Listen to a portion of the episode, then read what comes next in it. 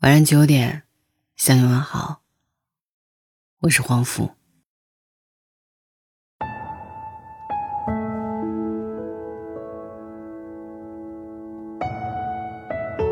昨天我的高中同桌问我在干嘛，我知道，他不是想我了，而是在家待的太无聊了。这个春节因为一场肺炎，无论男女老少，都亲身体验了一回。什么叫坐月子？于是我和他开玩笑，实在太闷了，跟你老公吵一架。他回我，哈，最近憋在家里，天天拌嘴。话虽如此，他看起来还是挺开心的。所谓拌嘴，不过是打情骂俏吧。我听说过一本书，一直没有读过，叫《霍乱时期的爱情》。我不知道这本书讲了什么内容，最近却经常想到这本书的名字。霍乱时期的爱情，眼下，许多人经历的正是如此。当恐慌、焦虑和寂寞蔓延的时候，你忽然发现，那个原本看起来可有可无的人，原来是彼此最相依为命的依靠。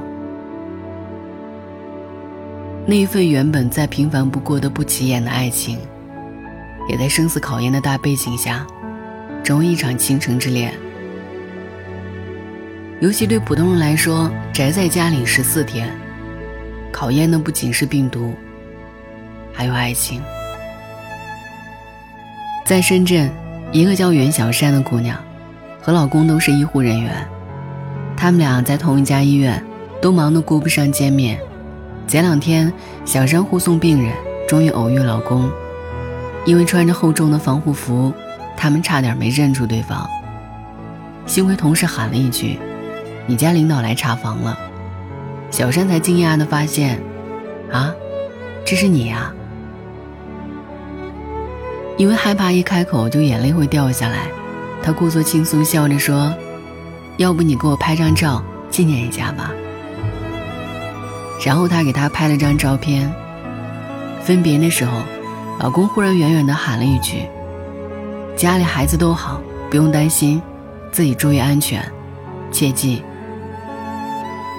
袁小山听见这话，不肯回头，背对着他挥挥手，眼泪不自觉地掉下来。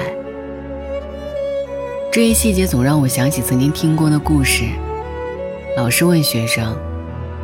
一艘轮船即将沉没，丈夫顾不上妻子，抢先跳上救生艇。妻子在船头喊了一句话：“你们猜他喊了什么？”学生纷纷猜测：“我恨你，我真是瞎了眼。”只有一个学生说：“女人喊道，照顾好我们的孩子。”因为他母亲去世时留给父亲的最后一句话。就是照顾好我们的孩子。原来真正的夫妻在患难时刻，根本不分彼此。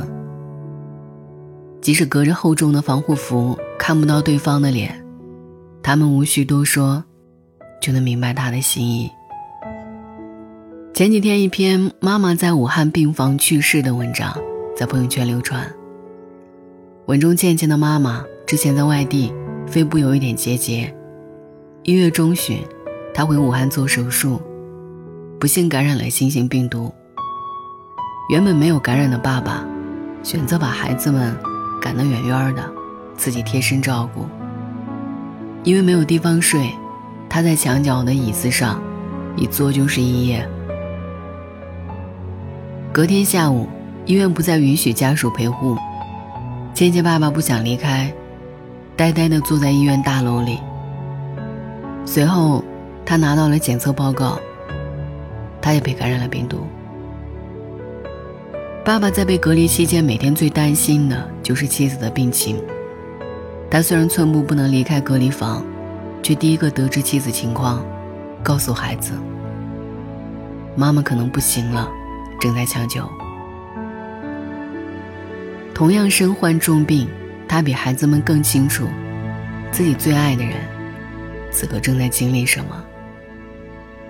得知妻子已经去世的消息后，他当晚给孩子们发短信，告知各种银行卡密码、手机密码，做好了一切准备。渐渐看着这些消息，几乎崩溃。我特别怕爸爸自责，他们实在太相爱了。毕竟当初是爸爸担心妈妈肺部的小结节，才让她回武汉尽快手术。这样的懊悔，比病痛更折磨。张小娴曾说：“我们都曾经渴望爱情是一场盛宴，最后想要的，是一家子的寻常晚饭。”我的一个朋友在这之前一直觉得跟老公已经没有什么爱情，顶多算是亲情吧。她有的时候也会羡慕别人的狗粮，觉得自己的生活没有一点点的浪漫。最近她和老公一起宅在家里，像被迫关进笼子里的两只鸟，关到第三天，两人就吵了一架。吵架的原因是她想借着倒垃圾的理由出去透透气，老公不允许。所有东西老公出去买，所有垃圾老公出去倒，她不能离开家门半步。她被老公的霸气气得直哭。傍晚，老公倒垃圾回来，像教育小学生一样，拿手机给他看。垃圾桶里那么多废弃口罩，多脏，那是你能去的地方吗？看他不说话，老公又说：“怎么，你想故意走我前头，让我给你养老送终？别做美梦了。”朋友一想，算了算了，现在民政局又不开门，娘家人也打不进来，且让他得意几天吧。想着想着，就忍不住给他一个拥抱。无论你是安分的宅在家里和爱人没事儿吵吵小架的普通人，还是奋斗在一线和爱人彼此牵肠挂肚的工作人员，或者。你是每天提心吊胆、默默祈祷、期待疫情转机的患者和家属。答应我，记住你们这一段同生共死、相依为命的经历。当瘟疫终结，让我们珍惜眼前人，再也不分开了，好吗？晚安。也许很远，或是昨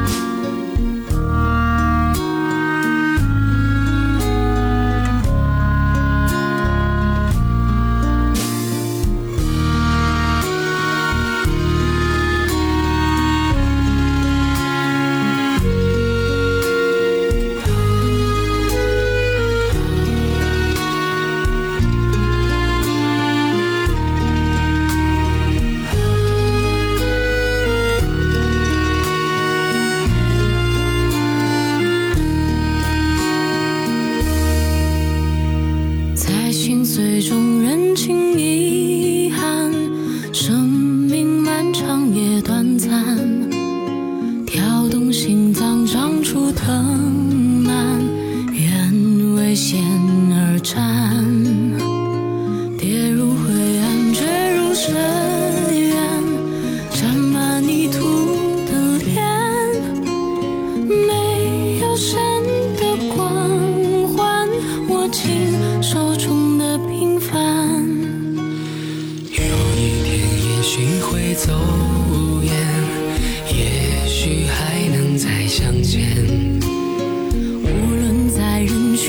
每天。